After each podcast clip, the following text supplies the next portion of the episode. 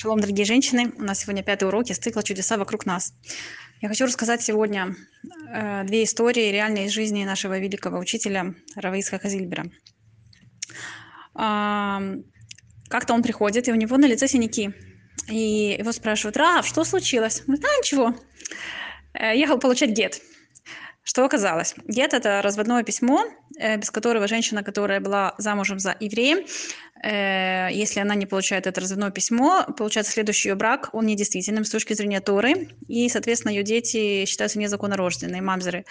И вот Равзильбер, он потратил очень-очень много времени, и сил, и нервов, и денег э, для того, чтобы помочь русскоязычным женщинам получить этот гет. И даже уже в очень пожилом возрасте он ехал специально из Израиля э, в Россию, э, искал таких э, нерадивых мужей, которые не хотели давать гет женам. И вот один э, муж оказался очень такой непримиримый и не хотел давать гет ни при каких условиях. Раф ему начал предлагать деньги.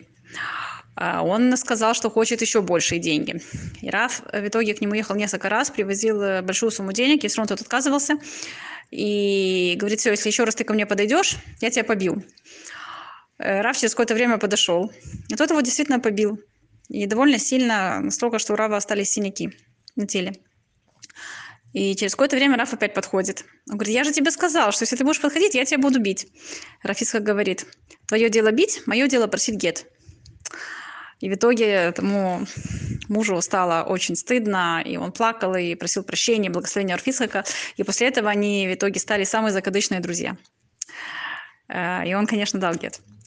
Еще одна история, э, что нужно было одному горскому еврею делать операцию на сердце. И оказалось, что нужно делать частным образом, потому что ждать очередь, очередь очень долго. И э, нужно было специально ради этого ехать в Израиль, у него там не было медицинской страховки, и операция стоила огромных денег. И дома у Рафицхака ждали э, звонка из больницы, э, чтобы уточнить все детали. И как раз было время Минхи, Раф молился, Меду, и тут звонок из больницы. И говорит, ой, это очень-очень срочно, пикох нефиш, да, то есть дело касается жизни и смерти.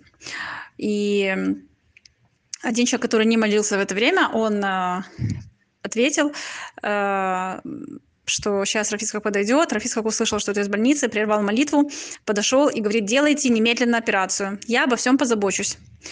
И продолжил молиться. И когда он закончил меду, его спрашивают, Рафисхак, а как же деньги? Это же огромная сумма. Он говорит, какие деньги? Надо прежде всего человека спасать.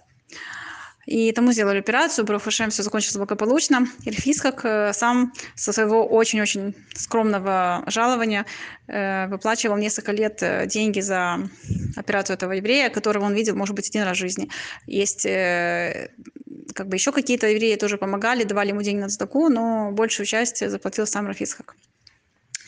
И я думаю, что выводы из этих историй нам очевидны, да, что особенно в наше такое нелегкое время наши мудрецы нас учат, что э, как важно относиться к людям с большей теплотой, э, чувствительностью, да, быть более чуткими, отзывчивыми. И дай Бог нам всем действительно хотя бы на десятую долю приблизиться к тому уровню, который был у нашего великого учителя. И тогда с Божьей помощью мы действительно удостоимся настоящего избавления в самое ближайшее время. Чего нам всем желаю. Всего всем самого доброго.